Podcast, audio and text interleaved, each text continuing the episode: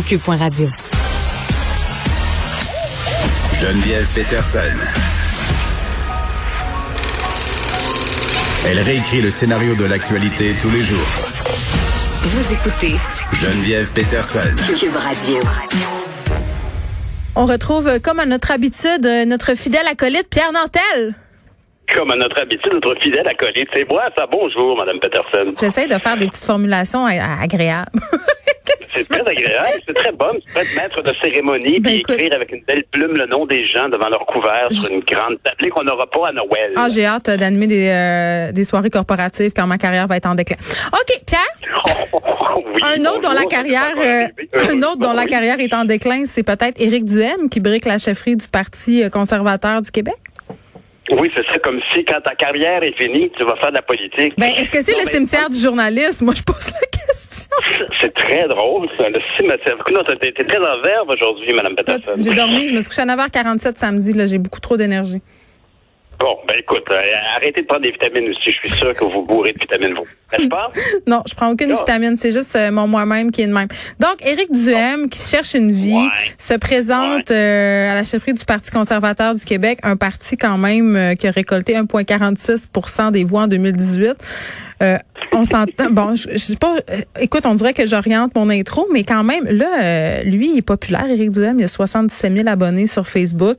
Clairement, euh, il va diviser le vote, il va faire augmenter le vote. Euh, puis il, il il courtise en- entre guillemets un certain euh, électorat qui euh, qui flirte avec les théories du complot. Je vais je vais je vais dire ça de même. Ben, tout à fait. Puis, mais je te dirais que, premièrement, c'est une aubaine. Pour le Parti conservateur Ben, sûr. du Québec, c'est une aubaine d'aller chercher quelqu'un qui, qui a quand même la, la, la stature, on, on peut mettre en guillemets, en italique si on veut. C'est leur Très connu. Oui, oui. Oh, ben, non. ça y est, tu viens de donner une espèce de pronostic atroce pour M. Duhem.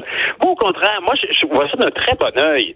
Parce que, bon, oui, pour le Parti conservateur, aller euh, chercher Duhem, c'est une visibilité qu'ils n'ont jamais eue. On s'entend là-dessus.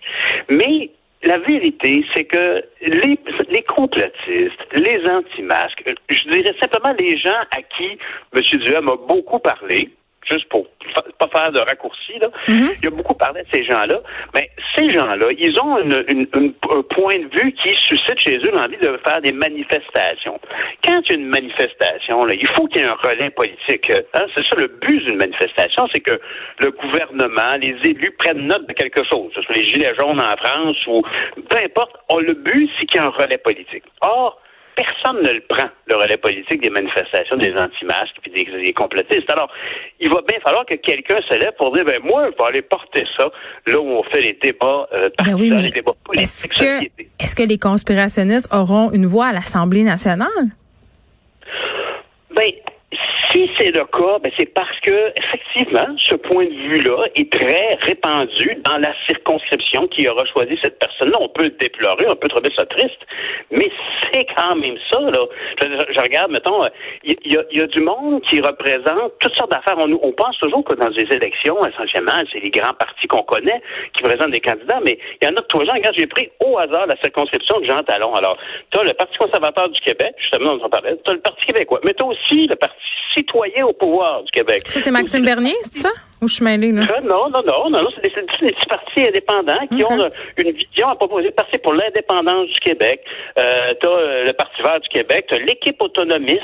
C'était dans la circonscription de Jean Talon, qui est justement dans la région de Québec.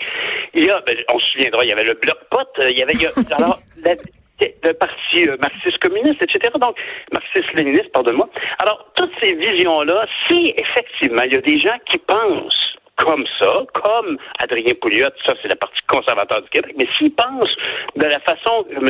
Euh, monsieur, euh, Duhem les a harangués au niveau complotiste, au niveau anti-masque, contre les mesures sanitaires et tout ça. Attends, il ben, parle, attends un peu, là. Il parle d'extrémisme sanitaire, là. Il va pas avec le dos de la cuillère quand même, là. Puis il a Ah, dit des choses toi, extrêmes, là. Il a dit que Daniel Mécan, ex-ministre de la Santé, M. Legault, seraient peut-être des criminels devant un tribunal dans d'autres pays. Je veux dire, Ben justement, le temps qu'il n'est pas dans, le, dans, dans une formation politique, il peut dire tout ce qu'il veut. Il est dans les, les bas-fonds du débat. Hein? Il n'est pas dans la... mais il y a, il y a une portée quand même très grande. Tu sais, c'est, c'est, c'est- les Ben, bas-fonds, je n'irais pas jusqu'à dire ça, là, les bas-fonds. Ben, ben, en tout cas, c'est justement, tu as bien raison de souligner que j'ai prononcé ces mots-là parce que c'est bien, ça peut sembler prétentieux de ma part de croire que le débat qui est valable n'est que celui qui se représente à l'Assemblée nationale ou à la Chambre des communes. Hmm. Mais c'est ça le système dans lequel on vit. On ne vit pas dans une société anarchique. On a un système politique qui, qui donne le mandat à des gens de représenter ce que l'on croit. Puis la majorité des gens qui pensent de telle ou telle manière qui gagnent une élection a sa voix au Parlement. Alors, tant mieux si ultimement ils sont représentés politiquement, ça va limiter le bruit en dehors débat peut mener à quelque chose, sinon ben, je suis vraiment pas sûr de ça. Moi, Pierre, euh, je vous soulignais quand même euh, que Duhem, il va pas rafler si facilement que ça le vote des complotistes. Là, on a Stéphane Blais, euh, qui est toujours à la tête justement de citoyens au pouvoir, qui sont soutenus par Alexis Cossette-Trudel, Dan Pilon. Donc, tu sais, la coupe, quand même, n'est pas gagnée pour M. Duhem. Puis moi, je réitère ça, là, je trouve ça quand même assez inquiétant qu'une personne des médias endosse de telles théories et flatte les gens dans le sens du poil pour aller chercher des votes. Mais écoute donc, ça, c'est juste moi. Pierre, on se retrouve demain. Merci tout, merci tout le monde. Oui, merci tout le monde d'avoir été là. Je vous laisse avec Mario Dumont et Vincent Dessoureau. À demain, 13h.